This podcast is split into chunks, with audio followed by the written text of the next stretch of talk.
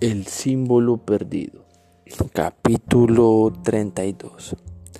Ya casi hemos llegado, dijo Anderson mientras guiaba a Landon y a Sato por el aparentemente interminable pasillo que recorría toda la extensión oriental de los cimientos del Capitolio.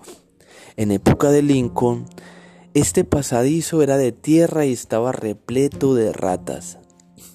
Landon agradeció que el suelo hubiera sido embodazado. No le gustaba demasiado las ratas.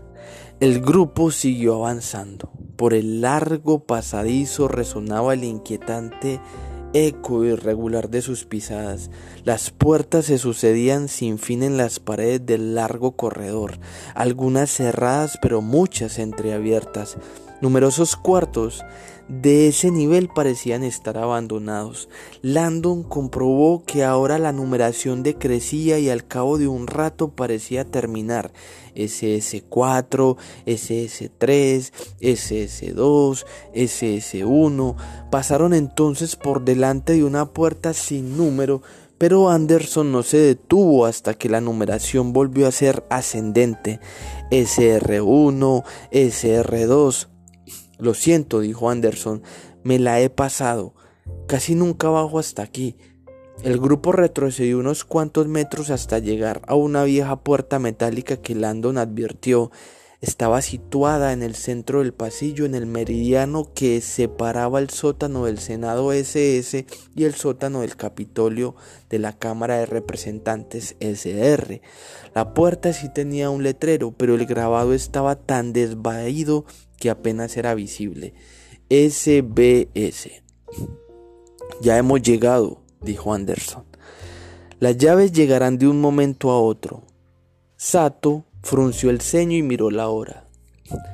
Landon se quedó observando el letrero de SBS y le preguntó a Anderson por qué está este lugar asociado con el lado del Senado si se encuentra en el medio. Él lo miró desconcertado. ¿A qué se refiere? Pone SBS, empieza con S, no con R. Anderson negó con la cabeza. La primera S de SBS no hace referencia al Senado, es jefe. Gritó un guardia en la distancia que iba hacia ellos corriendo con una llave en la mano. Lo siento, señor, nos ha llevado unos cuantos minutos. No podíamos localizar la llave principal del SBS. Esta es una copia de la caja auxiliar. ¿La original se ha perdido? dijo Anderson sorprendido. Seguramente respondió el guardia casi sin aliento. Nadie ha solicitado acceso a este lugar desde hace siglos. Anderson cogió la llave y no hay llave de repuesto del SBS 13. Lo siento, por el momento no hemos encontrado llave de ninguno de los cuartos del SBS. McDonald está ahora mismo buscándolas. El guardia cogió su radio y habló por ella. Bob, estoy con el jefe. ¿Alguna novedad sobre la llave del SBS 13? La radio del guardia crepitó, tras lo cual una voz respondió. Es raro, no veo ninguna entrada desde que estamos computarizados, pero los libros de registro indican que todos los trasteros del SBS fueron vaciados y abandonados hace más de 20 años. Ahora figuran como un espacio sin usar. Hizo una pausa todos excepto el SBS 13. Anderson le arrebató la radio. Soy el jefe. ¿Qué quiere decir todos excepto el SBS 13? Bueno, señor, respondió la voz.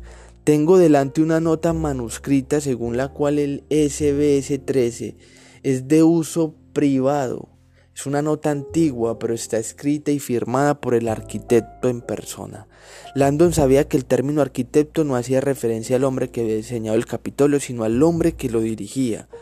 Venía a ser el administrador general del edificio. El hombre designado como arquitecto del Capitolio estaba a cargo de todo incluido el mantenimiento, la restauración, la seguridad, la contratación del personal y la asignación de oficinas.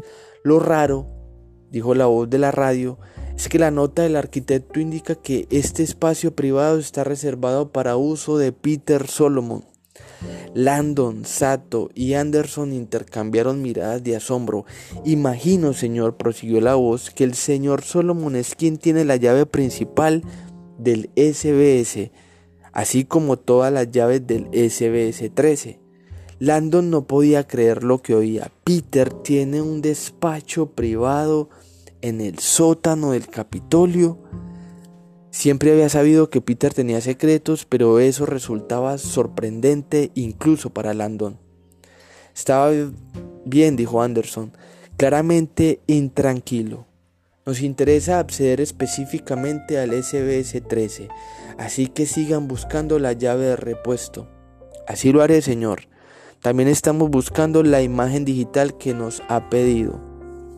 Gracias, le interrumpió Anderson presionando el botón y cortándolo. Eso es todo. En cuanto lo tengan, envíe ese documento a la BlackBerry de la directora Sato. Comprendido, señor. La radio quedó en silencio. Anderson se la devolvió al guardia que tenía delante.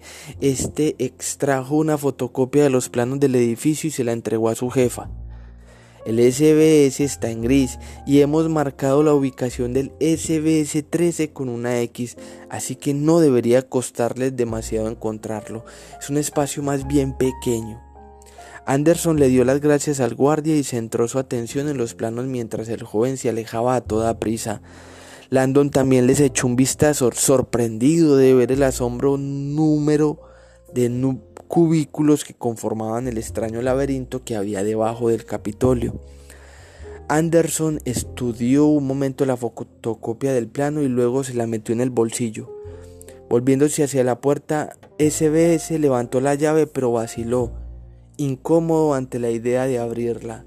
Landon sentía recelos similares, no tenía ni idea de lo que había detrás de esa puerta, pero estaba seguro de que fuera lo que fuese, aquello que Solomon hubiera escondido ahí dentro, quería mantenerlo en secreto, muy en secreto.